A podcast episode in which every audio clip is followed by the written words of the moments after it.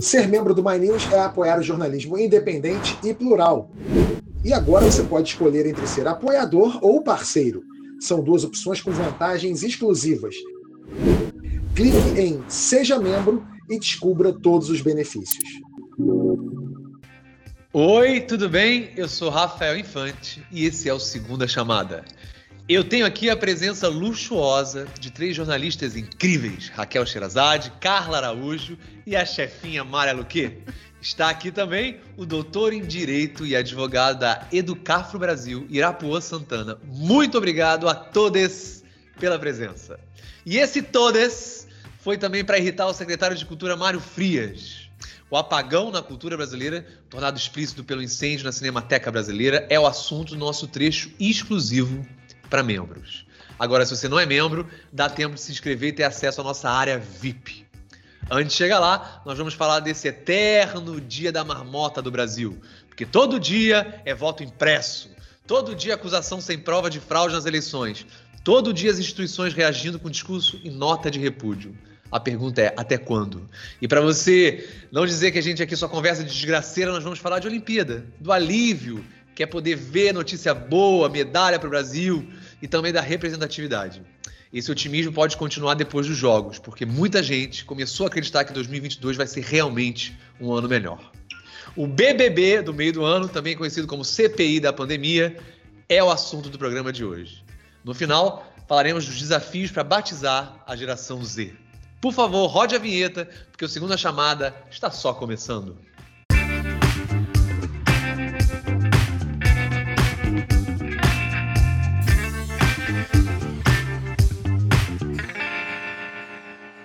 Antes de começar, uma honra estar com essas pessoas maravilhosas aqui é, e tem alguns recadinhos para falar para vocês, tá? O primeiro deles é que tem um, um e-book novinho da Mara Luque, que é Atletas Financeiros, é, aqui para você na descrição do vídeo, é só você baixar e se divertir. O segundo recado é membros casados ou que estão em algum relacionamento sério, amanhã tem uma live para membros parceiros com a Mara Luque e um planejador financeiro. É, é, tá com um rolo de grana em casa, tá mal resolvido um monte de coisa, vem com a gente que é às sete da noite. Agora, se você não é membro ainda, vem para esse bonde, que é só clicar no retângulo azul aqui embaixo. Então, recados foram dados, então vamos ao programa de hoje.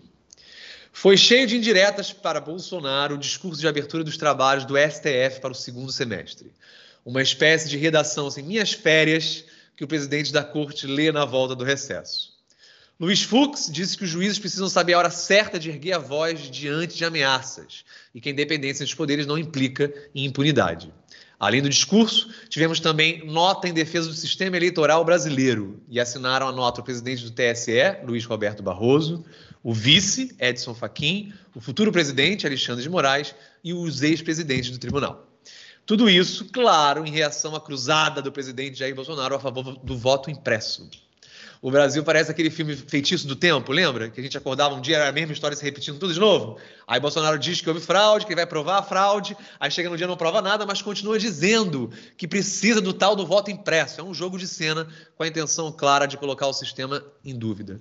Irapuã, muito boa noite, um prazer estar falando com você. Você que é advogado, é, o que, que, as instituições podem fazer de concreto é, para tirar a gente dessa eterno dia da marmota? Assim? É, é o impeachment ou nada?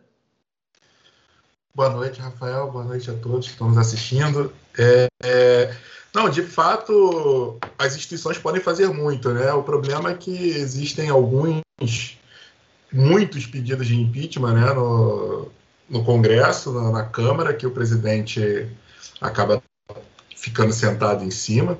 E, e, isso acaba inviabilizando né, o restante da, das questões. Mas eu acho que, para além disso, existem outros crimes que não são somente de responsabilidade, que podem ser é, considerados, né, que, na verdade, eles ficam em suspenso por enquanto, mas que é, acaba sendo uma pressão para cima do presidente de qualquer forma. E, do outro lado, nós temos também o judiciário para poder utilizar esse tipo de, de mecanismo. Nós temos ali pelo Libres uma ação no, aqui no Judiciário de São Paulo, no TRF3, que é justamente para forçar o presidente a demonstrar essas provas que ele diz ter, né? e que na última live que ele fez, ele acabou por não por não mostrar e dar aquela enrolada básica e tal. Então ali tem a gente pode forçar ele é, pela multa diária, né? De ah, já que você tem provas, então apresente em tantos dias, senão vai ter a multa diária para você pagar. Então, para ferir no bolso. Temos também essa parte da, da, do crime de responsabilidade. E, enfim, do outro lado, o, o TSE e o Supremo fazendo o trabalho deles no debate público, né? Agora, é, é, é, hoje teve também a reabertura dos trabalhos no TSE, né? O presidente do tribunal, é, ministro Luiz Barroso, dedicou a sua fala à defesa da democracia. É, é o alerta sobre o golpismo, né? E para rebater é, uma a uma as alegações do Bolsonaro sobre a urna eletrônica. É, sobre os ataques pessoais, Barroso disse que tentou manter a indiferença possível, né? em outras palavras, é, é, late mais alto que daqui eu não escuto. É, o TSE informou que pediu ao STF que o presidente Bolsonaro seja investigado pelos ataques às urnas eletrônicas. Raquel, muito boa noite, um prazer estar falando com você. É, esse pode ser um inquérito importante, Raquel? Assim, eu acho que eu acho que é, todos esses inquéritos têm a sua importância nesse, nesse, nesse momento político. É, a gente viu aí que depois de sucessivos ataques ao, ao, Tribunal Superior Eleitoral, ao Supremo Tribunal Federal, nominalmente né, ao ministro Barroso, que é o presidente do TSE, foi uma resposta, eu acho que ainda muito sutil ao presidente da República, essa que a gente ouviu hoje, né? O mesmo Fux que achou uh, antes do recesso que bastaria chamar o Bolsonaro, dar um puxãozinho de orelha ali discretamente para colocar ele na linha da constitucionalidade, agora viu que não pode mais, que ele está sem controle, né? É, agora, quando ele diz o seguinte, que os poderes da República são harmônicos entre si, mas que não podem ficar impunes, né, quando atentem contra a Constituição, contra as instituições, eu acho que aí vai um recado não ao Bolsonaro, mas é um, um recado à Câmara dos Deputados, muito especialmente ao Arthur Lira, ao presidente, e que detém as chaves do impeachment, e ao PGR, o Augusto Aras, a quem cabe representar contra o presidente porque é ameaça atrás de ameaça. E se Bolsonaro comete esse tipo de agressão à Constituição, ele não comete sozinho, ele comete sob o silêncio do Ministério Público, sob o silêncio do senhor Arthur Lira, que está sentado naquelas centenas, né, aqueles centenas de pedidos de impeachment, né? Então, há silêncios que dizem muito sobre quem cala, como nesse caso do, do Luiz Fux né, nessa, nessa reabertura dos trabalhos do, do Judiciário. Ele não nomeou o PGR, o, o PGR, Augusto Aro, nem nomeou o Lira, mas o bom entendedor entendeu o recado. Espero que, né, porque sem, sem a, a, a, resposta ali do, do PGR e sem o ânimo ali do presidente da Câmara, não vai adiantar notinha de repúdio, não vai adiantar puxão de orelha, não vai adiantar nada disso. Ele vai continuar descumprindo a Constituição e aviltando os outros poderes. E Carla, qual a avaliação? Muito boa noite. Qual a avaliação em Brasília desses recados do STF, do, do TSE? Boa noite, Rafael. Boa noite a todos. Prazer estar aqui. Olha, então, o Planalto, o que, que acontece? É, a gente, a é, é, os recados podem continuar sendo dados, que o presidente está aí numa, numa maratona, numa cruzada para continuar falando, né? Mesmo depois da abertura do STF, ele, ele voltou a fazer ataques ali ao Barroso. Enfim, tem, tem uma questão ali que não vai parar, essa narrativa tende, tende a continuar e até se acirrar, né? Na live da semana passada, em que ele ficou duas horas usando a TV pública para falar que não tinha provas sobre as fraudes, enfim, ele continuou mostrando que não vai, não vai desistir disso mesmo assim, né? E a gente viu aí também é, no entorno dele, os filhos, alguns ministros, inclusive até o, o chefe da ABIN, né, o Alexandre Ramagem, publicando nas redes sociais aí fotos como se as manifestações fossem enormes, enfim, é, um pouco distorcida. E acho que é uma cruzada que, que tende a continuar e, e por mais que haja respostas do, do judiciário, é, o presidente não, não, não parece estar disposto a, a abandonar essa, essa, essa briga aí, né?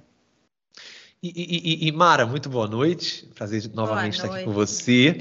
Entre os agentes econômicos, é, esses ataques do Bolsonaro eles são levados em conta? Assim, real, como é que é isso? O, o, Rafael, você sabe que uma vez, certa vez, o ministro Barroso né, perguntaram, foi, foi questionado sobre esses ataques do, do, do presidente Bolsonaro e ele falou: olha, eu fiz uma opção na minha vida é, por contribuir para o processo civilizatório. E responder insulto com insulto não é contribuir para o processo civilizatório. Eu achei isso tão bom, sabe? Porque você mostra exatamente. É, com quem o presidente está lidando, enfim, o presidente está fazendo coisas assim que, que chama a atenção de todo mundo. Os agentes econômicos, o que, que acontece? A economia tá, tá, começa a, a se recuperar, é, não na magnitude que vá, vá contribuir para eleger o presidente, enfim, mas ela começa a se recuperar. É, se o presidente não falasse, se o presidente vacinasse, se o presidente tivesse feito, tivesse feito a gestão minimamente da pandemia, estaríamos num momento econômico muito melhor, sem dúvida. É, mas, enfim, ao mesmo tempo, é, eles, eles olham ali a, a economia dentro de um contexto global, enfim, por enquanto está dentro desse desse contexto de recuperação do mundo, enfim, e, e, o mundo se recuperando, esse vai e volta, as novas ameaças, estão mais preocupados com a recuperação da economia mundial, com o impacto da variante Delta, do que exatamente com essas com as coisas que o, que o presidente fala, porque ninguém está mais levando a sério o que ele fala, né? É, atrapalha, atrapalha muito. É, a gente poderia estar num momento muito melhor. Agora, cara, eu queria só comentar uma coisa. Você falou do, do chefe da BIM, né? É interessante nesse governo você ter o chefe da BIM ativo nas redes sociais. Não parece uma coisa contraditória? Não, é completamente contraditório, Mara. E aí o que eu fico me perguntando, porque quando eu vi a imagem que ele postou, eu fui buscar ontem as, as imagens das manifestações e eu falei, gente, será que a gente pode fazer uma nota aqui acusando o chefe da BIM de distorcer já? E aí a gente tenta checar, né? A gente vai checar, a gente vai checar, é, é, porque é nosso dever de ofício checar. E aí o chefe da Agência Brasileira de Inteligência pode fazer uma, uma, uma postagem que é quase 99% de certeza que é, é, é, é mentirosa. É, e assim, é um chefe da BIM que compartilha as mesmas mensagens dos filhos do presidente e daquela chamada ala ideológica. É, é realmente é, é chocante, Mara. Quando você pensa na, na BIM, né? Quer dizer, o chefe da BIM está aí todo serelepe pelas redes sociais, não faz muito sentido. Agora, eu tinha uma pergunta para você, Irapuã, porque essa semana acaba o prazo para o presidente apresentar as provas né, de fraudes, que ele não tem. Ele já disse que não tem, não tem, ele fica aí no dia da marmota, mas não tem. E. E os ministros, é, enfim, e ele vai ter que responder é, o que cabe é, para, para o presidente, uma vez que ele não vai apresentar fraude, o que podem fazer, o que, que o judiciário pode fazer?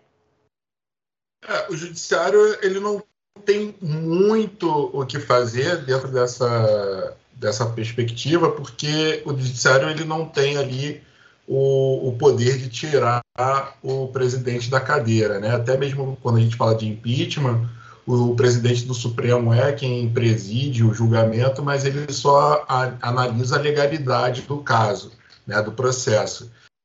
Então, assim, na verdade, vai ter mais um elemento para poder responder por crime de responsabilidade, porque estaria atentando contra o livre exercício dos poderes, né?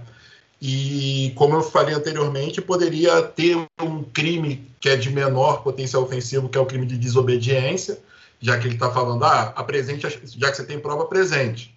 Né? Então, de um lado, uma multa por conta de uma obrigação de fazer, ou por crime de desobediência, já que ele não está apresentando a prova. Mas, como eu falei também anteriormente, quando a gente está falando de crime comum, isso fica em suspenso né, enquanto durar o, o mandato do presidente. Então, o judiciário está um pouco de mãos atadas ali, mas isso tem uma razão de ser, né? que é a questão do, do voto, a questão da representatividade. E aí apenas o Congresso teria o poder de fazer é, é acontecer, né? Então a gente está é, tá meio que numa sinuca de bico aí dentro dessa ideia que a gente tem de freios e contrapesos, né? Sim, e olha que legal, é, que está dentro do assunto. O, é, é, o, Gilberto Gabriel, ele pagou cinco reais aqui no super chat com a gente para fazer uma pergunta. E, é, e ele perguntou é, para o Irapuã: o TSE pode impugnar a candidatura do Bolsonaro por conta das ameaças ao processo eleitoral? Boa pergunta. É, essa pergunta é muito interessante, porque, na verdade, o TSE, nesses casos, ele não entra. É, ele, na verdade, só julga, né? Então, teria que alguém chegar e impugnar é, o, a candidatura dele. E aí sim poderia ter, um, eventualmente, uma, uma, um julgamento nesse sentido. Eu, eu, eu particularmente vislumbro essa, essa possibilidade, sim. Show. E muito obrigado pela pergunta ao seguidor. É, e no fim de semana houve manifestações a favor do governo, né, do voto impresso e contra o STF Brasil afora. As imagens não impressionam. É, agora, Carla, como o Planalto, é, o Planalto viu essas manifestações? É, então, Rafael, como eu falei, é, foram comemoradas, né? O presidente é, esteve em Presidente Prudente na live da quinta-feira passada chamou as pessoas para estarem no, na, nas manifestações no domingo. Não foi a, a manifestação, mas um, um, o Max Guilherme, que é um assessor do presidente que está sempre com ele, é, levou ali um celular e conseguiu colocar uma mensagem do presidente aqui em Brasília. Depois em, na Paulista ali também tinha vídeos que o Eduardo Bolsonaro, o deputado estava lá, tinha um vídeo do presidente com algumas falas. É, a, as manifestações elas foram bastante comemoradas dentro do Planalto, mas apesar disso, é, o que a gente conversou aqui hoje na segunda-feira com alguns é, congressistas parlamentares, apesar do governo comemorar esse sucesso aí, não, não, a gente não vê nenhuma mudança em relação ao que o próprio presidente da Câmara, Arthur Lira, vem falando de que a PEC não deve avançar. Então, por mais, a não ser que, obviamente, se isso acabe é, crescendo muito mesmo e, e altere aí essa pressão nos parlamentares, hoje no Congresso essas manifestações não surtiram efeito. No Planalto, como eu falei, eles é a guerra de narrativa e eles comemoram, dizem que tem sucesso e usam essas imagens muitas vezes até ampliadas e, e distorcidas para dizer que essa causa tem aí muitos e muitos apoiadores que de fato tem, mas não é, é como o presidente e o, e, o, e o governo têm tentado inflar, né? E, Raquel, qual é a sua leitura, assim, entrando nessa discussão, assim, como é que você lê é, é, essa manifestação? Como é que o Planalto enxerga isso para você? Ah, o presidente soou berrante, né, na, na live da quinta-feira e foi atendido pelos seus, né? É, o número o número de pessoas que foi à rua defender o indefensável, né, é, foi mínimo, né? Mas para o Bolsonaro funcionou, porque eu acho que isso mexe também com uma questão de vaidade pessoal do presidente, né? De, de saber que os, que os seus súditos estão ali é, prontos para defender o que ele quer que, é, o que, que ele for o que lhe for conveniente defender. Então, acho que foi mais isso, mais uma tentativa também de ficar na mídia, de criar um palanque, de criar um, um, um, um case aí é, às vésperas da votação da PEC, que eu acho também que não passará. E agora, no final da tarde, é, o Bolsonaro achou a solução para 2022, fica parecendo, né? Que ele acha que está nesse caminho. Porque ele, ele disse que vai aumentar o valor do Bolsa Família. Chegou a circular a informação de que seriam 400 reais é, não confirmada pelo governo ainda. Rolou até uma reunião na casa do presidente do Senado, Rodrigo Pacheco. Mara, você chegou a falar ainda há pouco que acha que, né, que a economia está tá se movimentando, mas não ao ponto de ter uma, um otimismo para o Bolsonaro. É, mas você acha que esse aumento é, no benefício pode melhorar a economia ao ponto dele, de, de ter alguma coisa positiva para ele? As pessoas podem enxergar isso positivamente para ele? É, é, assim que funciona? Olha, eu consultei vários economistas para saber o impacto, é, mesmo se fosse de 400. Nenhum deles acha que isso vai ter uma importância grande para recuperar a economia. A economia precisa de uma recuperação. Ela está se recuperando, porque a base era muito baixa. A, gente, a vacinação, quer dizer, ela tem um impacto muito maior para a recuperação da economia, inclusive, do que essa ajuda. Ele está apostando que vai conseguir frear a queda na, na popularidade dele, como aconteceu lá no início da pandemia, que ele deu os 600 reais. Mas mesmo naquele momento, quando ele deu 600 reais, é um, dinheiro grande para essa parcela da população e uma base bem grande que, que pegou de, de atendidos. E ainda assim, a popularidade dele, embora tenha se recuperado, não se recuperou na proporção que deveria, dado o tamanho da injeção de dinheiro que foi. Então, assim, é, vai ter um impacto, vai ter um impacto, mas nada que vá fazer a economia bombar. O impacto maior para a economia é a vacinação. Se ele tivesse apostado na vacinação desde o começo, a situação econômica hoje estaria melhor. Agora, o Brasil tem um desafio muito grande, que é puxar um crescimento econômico que faça uma geração de empregos, proporcione uma geração de emprego para conseguir, conseguir absorver esses milhões de desempregados que estão aí há tanto tempo. Isso é um desafio muito grande. Outro ponto interessante para chamar atenção é que esta eleição a economia vai ter um peso menor. O peso maior vai ser a pandemia. Nós vamos chegar a 600 mil mortos, vai dar o quê? 6 milhões de pessoas em luto, é isso? Porque 600 mil mortos são 600 mil famílias é, em luto, né? Porque perderam alguém é, muito importante, querido. E na campanha, a, a oposição, os concorrentes, vão é, bater pesado nisso. E o presidente distribuiu fartas, fartas declarações é, é de, de. Eu vou falar isso de uma forma bem educada de má condução da, da pandemia, sabe? De desprezo, falta de empatia, é, a questão da, da vacinação, gente morrendo, tendo vacina, morrendo de uma doença que já tinha vacina. Tudo isso vai ser muito explorado na campanha. Você imagina como vem a campanha do Ciro Gomes com João Santana, com esse farto material na mão. Vem com tudo.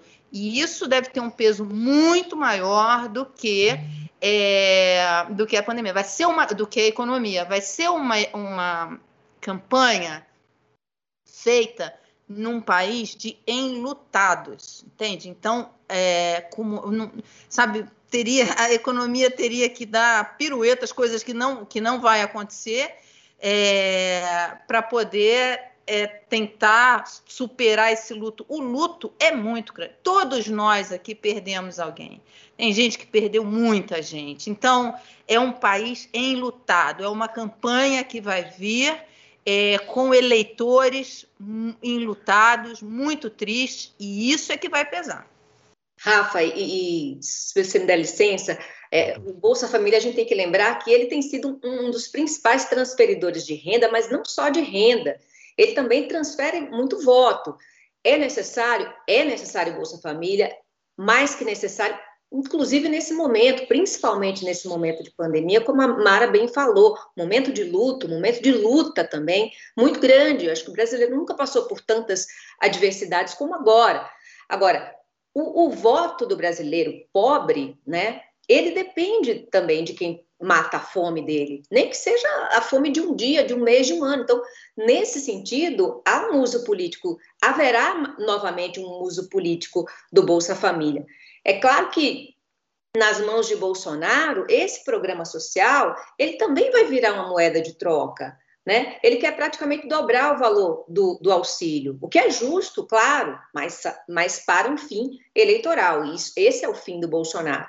E olha, eu acho que isso vai impactar de certa forma na eleição, não a ponto de, de mudar né, radicalmente os números, mas acho que pode sim impactar na eleição do Bolsonaro, porque é, é, é a velha história de negociar o voto com a fome, né? aquela prática antiga de comercializar o voto, mas de uma forma muito sutil. É, o, o, eu lembro que o, que o ex-presidente Lula também criticou, na época era o Bolsa Alimentação, que era do FHC, não sei se vocês se lembram, mas depois de eleito, ele transformou o Bolsa Alimentação em Bolsa Família, deu uma incrementada, né? Fez disso a principal plataforma de, de governo dele, fez bem. O Bolsonaro também criticou o Bolsa Família, era um dos maiores críticos do Bolsa Família de Lula, mas agora tenta transformar o Bolsa Família em Auxílio Brasil, com a marca aí, é, é, com a marca publicitária do próprio governo dele. Então mudam-se os nomes, mas as práticas eleitoreiras elas continuam, elas são as mesmas e Bolsonaro vai sim usar o Bolsa Família para angariar aí alguns votos, vai conseguir. Agora, Raquel, você é, e Carla que ficam aí cobrindo Brasília, enfim. Vocês não acham que essa, é, toda essa, como diz o Rafael, o dia da marmota aí com o voto, com, do voto impresso, é, essa coisa com o Bolsa Família, isso não mostra um pouco do desespero do presidente? Ele não está sentindo que a coisa está ficando ruim para o lado dele? Porque ele vai ser cobrado. Tudo isso que aconteceu, essa má gestão da pandemia, ele vai ser cobrado agora, nessa, nesse ano eleitoral. Isso não parece um certo. Quer dizer, eu não sou uma analista política, mas eu, eu, para mim parece um certo desespero dele. Ah, mas com toda certeza, Mara, ele está se contradizendo. É, o Bolsonaro que, que hoje a gente vê é, nas lives, nas entrevistas, é, é, outro, é outro político. Ou, na verdade, é ele mesmo, é ele próprio, né? Então, ele vai se utilizar do Bolsa Família, está se utilizando do Bolsa Família, assim como ele está condenando o sistema eleitoral que o elegeu. Né? Então, isso, isso, isso demonstra claramente o desespero dele. É, para mim, não há dúvida. É, essa, essa, essa aproximação com o Centrão, né? É, é, esse, esse, vender a alma do governo para o Centrão, é, com quem ele disse que jamais negociaria, que jamais trocaria, é, é trocaria cargos né, por votos, está trocando para se livrar do impeachment, né, para ter um mínimo de governabilidade, porque o governo acabou. Ele não, ele começou e terminou, sem mostrar que veio. Omara, é, só para complementar, é, eu acho sim que o presidente tem se mostrado cada vez mais é, preocupado aí. A live de, de quinta-feira ela é muito sintomática. É, o ex-presidente Lula na frente das pesquisas estabiliza e muito o Bolsonaro. É, é, é, aquela coisa assim, parece que o nome do Lula faz realmente o Bolsonaro perder as estribeiras aí.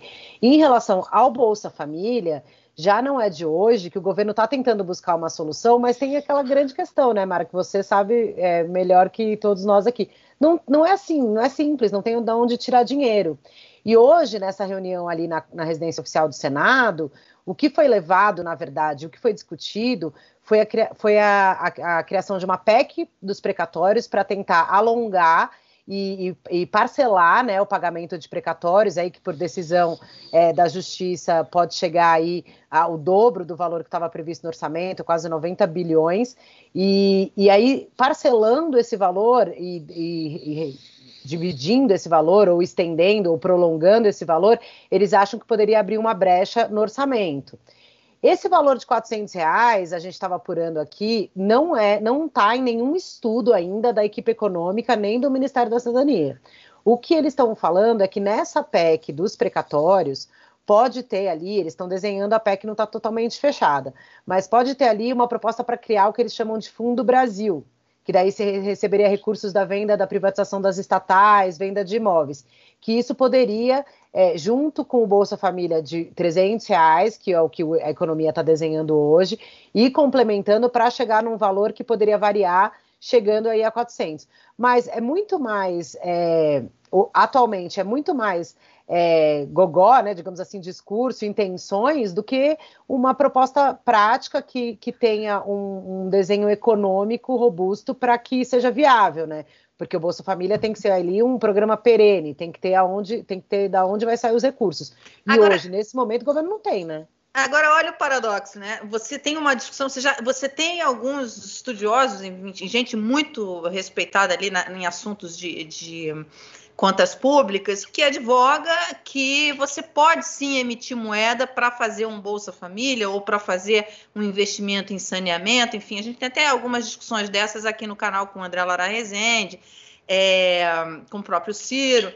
E só que se o, o, presidente Bolsonaro adoraria fazer isso, né? Quer dizer, rodar uma maquininha ali, dinheiro para poder fazer essas coisas. Só que ele, se, se ele faz isso, é, é, um tiro fatal no ministro da Economia, né? Porque aí é, é a assinatura geral de que acabou aquele. Porque o ministro é completamente contra, é, tem uma posição totalmente contrária. Então, a, a situação do presidente é cada vez, eu acho, mais complicada, porque ele não é um liberal, tem um ministro que é liberal tem, e que tem uma política, enfim, liberal, principalmente dos anos 70, e, e, e ele hoje está tá ali meio refém. Hoje, hoje o, o, o, ministro da Economia, que ele chamou na campanha de Posto Ipiranga, e que foi o grande fiador do, do, do Bolsonaro, do presidente Bolsonaro, do candidato Bolsonaro à presidência e tal, hoje é o maior empecilho para o presidente fazer as políticas que ele quer fazer, enfim, e, e não estou não tô aqui dizendo que, que é o que deve ser feito, não, mas o que eu estou falando é que existe essa discussão e o presidente ele, ele simplesmente não acompanha, não consegue acompanhar essa discussão econômica. Agora vem cá, quem tá com saudades do Se Você Soubesse, a casa mais vigiada do país? Porque fiquem ligados, porque a segunda temporada da CPI da pandemia vem aí. Aqui no My News, no quarta chamada, o presidente da CPI, Omar Aziz, disse que a comissão tem alguns caminhos de investigações para seguir daqui para frente. É, eles englobam, é, segundo Omar, é, além das negociações suspeitas do Ministério para a compra de vacinas, as investigações sobre a disseminação de fake news e irregularidades em contratos de hospitais no Rio de Janeiro. Irapuã, é, o que foi levantado até aqui pela comissão pode ter desdobramentos jurídicos? Ah, com certeza, Rafael. Isso aí a gente já viu, né, a questão da prevaricação do, do presidente, é, em que ele, e aí para a gente tentar é, traduzir, é deixar de, de fazer o que deveria ser feito em virtude de é, assumir para si alguma vantagem indevida, né? Então, nós vimos aí, de acordo com os depoimentos e tudo, que ele deixou de, de negociar justamente para conseguir é, um sobrepreço nas vacinas e tudo mais. É, então, nós temos aí novamente a, a, ideia de se falar né, sobre mais crimes de responsabilidade, mais crimes comuns que é, vão fazer aí, vão engordar o bolo para a gente ter coisas contra ele no, no, ou enquanto ele estiver na presidência ou depois que ele sair. Agora, uma coisa que eu acho que também é importante é que tem indícios aí, pelo menos ao meu ver, de crimes contra a humanidade, né? Eu acho que é, é possível haver uma condenação para ele em tribunal internacional é, penal, né? Então é uma coisa que aí que eu acho que é importante a gente deixar bem bem em evidência, porque é uma coisa que a gente não tem falado tanto, mas que é bem importante para a gente ficar de olho também. É, na última. Fala, As Raquel, você ia falar, desculpa. Tardes, né, Rafa, vão, vão voltar com mais adrenalina, né? Estava tudo muito parado. Na, e na última sexta-feira, o senador Renan Calheiros, relator da CPI, pediu a quebra do sigilo bancário do grupo Jovem Pan, por segundo ele, é, ser grande disseminador de fake news na pandemia. O ministro das Comunicações, Bolsonaro, defendeu a Jovem Pan, disse que é uma emissora que desempenha um papel essencial para o país.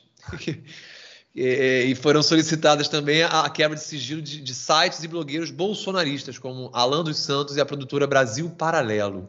Raquel, e, e, a disseminação de notícias falsas é, é, é, alvo de inquérito no STF. É, a CPI agora vai se debruçar também sobre esse tema. Como é que é isso para você? É, faz sentido? Como é que. Olha, Rafa, eu prefiro nem opinar. Eu já fui funcionária da Jovem Pan, não cabe nem, não fica bem para mim opinar sobre isso, mas é, há, há, dois lados nessa situação, né? A gente, é, esse, essa, essa abertura do sigilo de uma empresa de comunicação, uma empresa que trabalha com informação, ela pode ser usada tanto para o bem quanto para o mal, né? Então, é, você pode usar para auxiliar os trabalhos da CPI, uh, ah, mas também pode ser usado como uma forma de censura, né? E isso pode ser usado também contra outras emissoras de rádio, TV. Então, uma forma de pressão, né, Raquel? Como, Mara? Uma, uma, forma de pressão, de ameaça, inclusive. Uma forma de pressão. É, é, hoje é contra a Jovem Pan, amanhã é contra a Folha de São Paulo, TV Globo. Então, assim, é, muito cuidado nessa hora, muito cuidado nessa hora. Alguém quer comentar mais sobre o assunto? Eu acho que a Raquel foi perfeita nesse, nesse ponto. Assim, essas é, todas essas discussões que estão que estão tendo, a gente tem que é, é, que tem algumas coisas que vão tão ao extremo, né, que a gente fica assim meio chocado e tende aí e realmente o que a Raquel falou é verdade.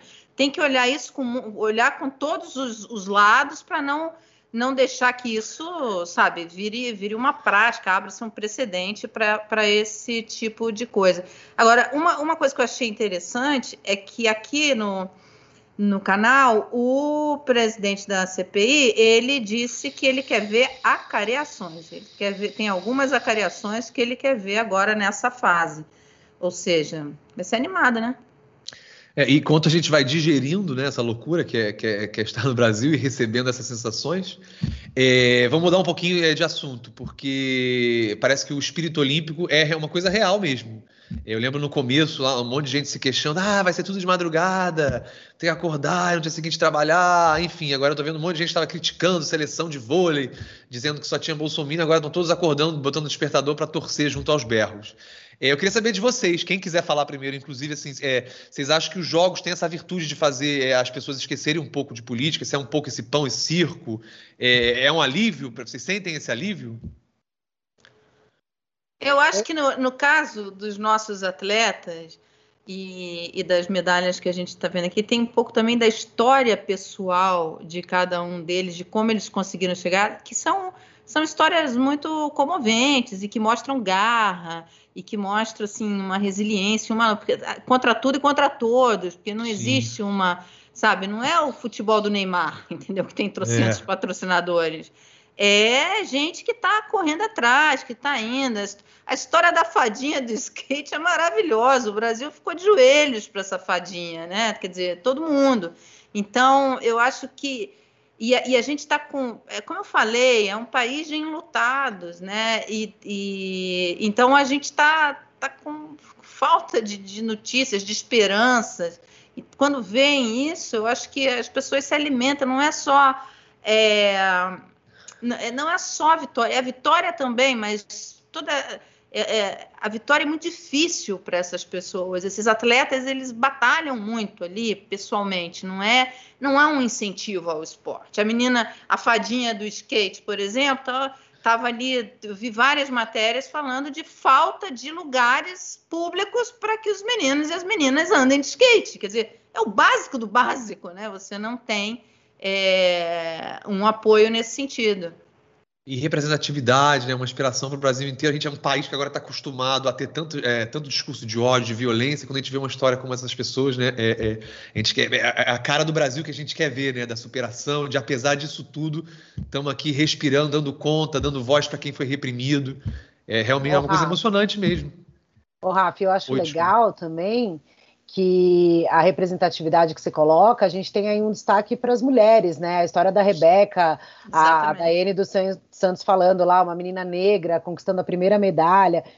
Quem não se emocionou não tem mais coração, assim, sabe?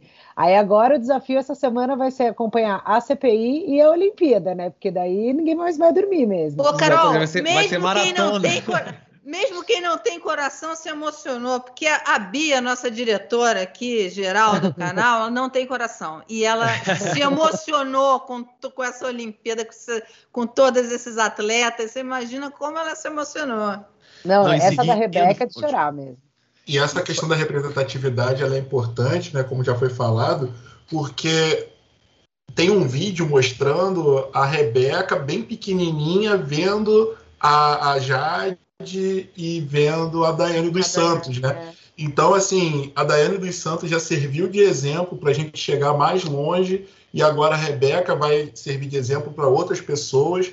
É mostrar muito, é, ter bons exemplos dentro da, da, é, da, população negra, mostrando justamente que isso é possível, né? Tra trazer boas coisas e tal. Isso é, é, é de uma é, de um potencial psicológico muito grande para a gente. Eu ia até te perguntar isso, é, Irapuã, é, é, dessa importância, né? E você falando. Eu imagino que muitos jovens se sintam muito inspirados por você também, pela sua trajetória. É, eu ainda não me acostumei com isso também, Rafa, mas é, muitas vezes as pessoas vêm falar comigo assim, no Instagram e tudo, que eu tenho, eu sou de origem humilde também, e ter chegado até o Supremo, hoje em dia ser doutor em Direito, aí as pessoas falam, olha, eu também estou batalhando bastante e tal, e um dia eu quero chegar lá também. Eu falei, é, também estou batalhando para chegar mais longe, então vamos junto, né? Eu acho que é isso, um vai puxando o outro e a gente vai chegando longe todo mundo. Incrível, incrível mesmo. E, e existem motivos para otimismo depois da Olimpíada, é, pegando essa energia de otimismo. É, pelo menos sugeriu agora também uma pesquisa recente do Datafolha que mostra que 85% dos paulistanos estão otimistas em relação a 2022.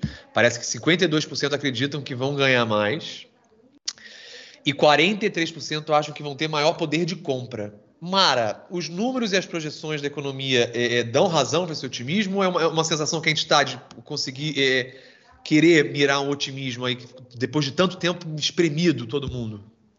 É, sim, o otimismo tem, é muito melhor do que o que a gente viveu no ano passado, por exemplo. Agora vem muito da vacina, eu acho. As pessoas, é, com o aumento das pessoas vacinadas, a economia tende é, você ter mais a volta do funcionamento da economia. E acho que tem algumas coisas que a gente ainda não está vivendo aqui, mas vai começar a viver, porque nossos problemas são é, mais graves e mais profundos. Mas você já vê isso no, no, no mercado internacional, enfim, em outras economias mais envolvidas. É, depois da pandemia, uma onda de pedidos de demissão é, porque eu vi essa matéria recentemente no Valor Econômico, é, as pessoas pedindo demissão porque querem, é, querem outros desafios, querem, querem outros modelos de trabalho. Então, é, privilegi, privilegiando mais um, um, tempo, um equilíbrio maior ali de, de, de família e, e, trabalho, de horários mais flexíveis, enfim, uma nova. Por conta disso tudo, enfim, que a gente experimentou aí nesses últimos dois anos, é, você você vê você vê as pessoas passarem a se aproveitar. A gente falou muito da coisa dos pais com os filhos em casa, que não sabiam lidar com os filhos, mas eu acho que isso acabou. As pessoas começaram a descobrir que gostam dos filhos, que é legal estar com os filhos, que é bom, enfim, que você acaba se adaptando ali para trabalhar. Então existe esse movimento. Eu acho que que no Brasil existe uma, um otimismo por conta da vacina. O, o, aumento de pessoas vacinadas está gerando um otimismo. Agora, os desafios econômicos são muito grandes.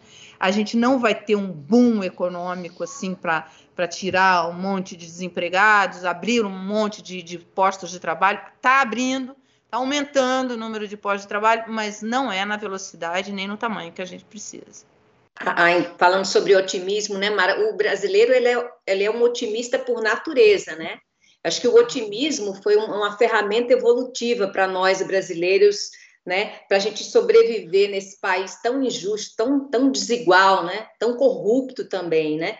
Um, um país em que é, é, somente os empresários amigos do governo se dão bem, onde somente os familiares do governante da vez pode comprar uma mansão na beira do lago, né? onde só os jornalistas que militam em favor é, do governo enriquecem. Então, o que, que resta para a gente é o, é o, otimismo mesmo. É, aqui em São Paulo, é, não sei se o, se o Rafa falou esse dado, né? são 80% das pessoas que, que realmente estão enxergando uma luz no fim do túnel, apesar de tudo, apesar de pandemia, apesar de, de recessão, desemprego. É, eu acho que principalmente a questão do emprego, né? As pessoas sonham em ter o emprego de volta. As pessoas querem voltar a comprar, querem voltar a planejar suas vidas, voltar é, a financiar a sua casa própria. O maior sonho do brasileiro de consumo é a casa própria, né? Voltar a bancar o seu próprio plano de saúde. Acho que se o brasileiro pudesse, é, ele, ele não viveria de ajuda só. Eu acho que é falsa essa concepção que algumas pessoas têm de que o brasileiro não quer trabalhar, os números indicam que não é assim. O brasileiro não tem trabalho, não tem a dignidade no trabalho, não tem respeito, não é respeitado. O brasileiro não tem preparação, não tem qualificação para o emprego. Então, o brasileiro tem fome, sim, tem depressão, sim, tem porta batendo na cara o tempo todo. Aí desanima, né? Bate o desânimo, o brasileiro já, já tomou tanta porta na cara, já tentou de tudo, não acontece nada. As pessoas desistem de lutar também. Tem aquela aquela parcela dos brasileiros que deixaram de procurar emprego. Então, eu acho que essa, essa esperança da retomada do emprego depois realmente é, da abertura da economia, com a população vacinada, as pessoas que, o que elas mais querem é ter a sua dignidade de volta, ter seu emprego de volta, poder, poder trabalhar, né, poder ganhar a vida com seu próprio esforço, né, sem depender de governo, sem depender de, de falsos favores. Eu acho que é isso que ilumina, que, que acende o otimismo do brasileiro nesse momento. Sim, e pensar que a gente, claro, com imensos desafios, mas podia estar todo mundo já vacinado há tanto tempo aqui no Brasil, né? Pensar que eu acho, ainda... eu acho que o presidente vai é, vai se arrepender muito de não ter é, tomado essa bandeira da vacina para ele. E, e, o governador Dória vai vai vai trabalhar isso na campanha dele, porque foi quem primeiro trouxe a vacina. O brasileiro começou a ter a vacina porque o Dória abraçou a vacina. Ele estava certo, ele estava certo, ele fez a, a, coisa certa. E eu acho que ele vai, vai trabalhar muito isso na campanha. E o, ao, e, e o presidente vai receber muita pancada ali dos, é, do Ciro, do, uh, do Ciro Gomes. Né? Agora que a gente fala Ciro, tem que falar Ciro Gomes, porque senão vai parecer é. que é o Ciro Nogueira. Ciro Gomes, enfim que deve vir com uma campanha assim forte, é, mostrando isso quanto o presidente errou na gestão dessa pandemia. E o governador Dória deve vir com a mesma coisa, dizendo que, olha, eu trouxe a vacina, eu fiz e tal, e mostrar as cenas. Tem cenas, gente, tem cena do presidente imitando a pessoa com falta de ar. Tem cena do presidente dizendo que não é coveiro. Você acha que esses marqueteiros de política não estão trabalhando isso?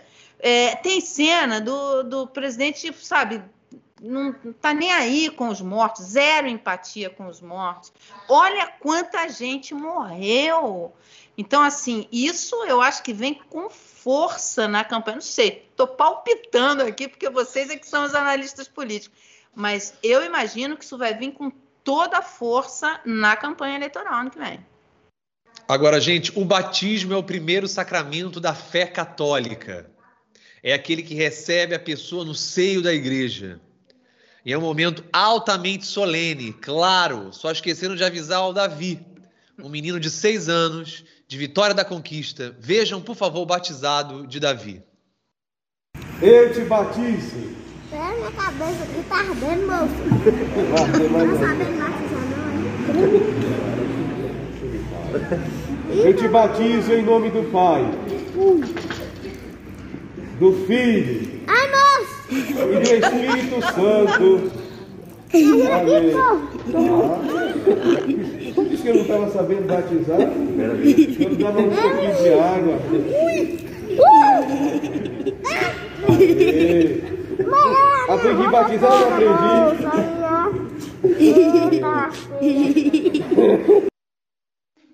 Engraçadinho, né? Eita lasqueira. Agora eu queria saber de vocês, assim, é, é, Deus vendo isso, vai castigar o menino pela petulância ou vai abençoar em dor pela honestidade do menino?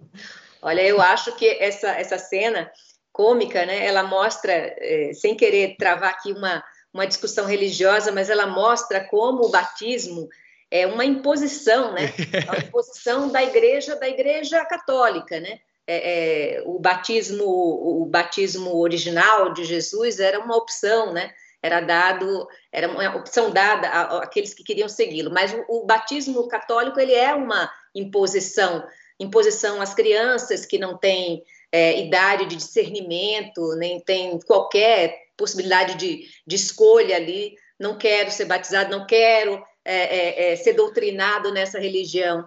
É, acho que mostra bem o espírito da coisa, da, da maioria das religiões, né? É, não, eu não queria também entrar nem nessa, mas às vezes a própria religião já é uma imposição social, é. né? A pessoa, quando vê, já está mergulhada em quantos símbolos, quantos códigos impostos, né? Como você bem levantou, inclusive. Para falar de Deus, eu acho que a melhor pessoa é você, né, Rafael? Lá, da Polinésia. A Polinésia representando. É, agora é o seguinte, gente. É, muito obrigado por termos chegado até aqui. É, momento delicioso e uma honra poder ouvir vocês todos sempre aprendendo. A gente vai agora para o bloco dos exclusivos membros do canal. A gente vai falar de mudanças na Lei Rouanet e do apagão na cultura brasileira. Se você quer ser membro também, clica no botão azul aqui embaixo. Se você já é membro, o nosso vídeo exclusivo vai aparecer já já para você, já na aba comunidade ou na playlist membros. Valeu, muito obrigado a todos, até já.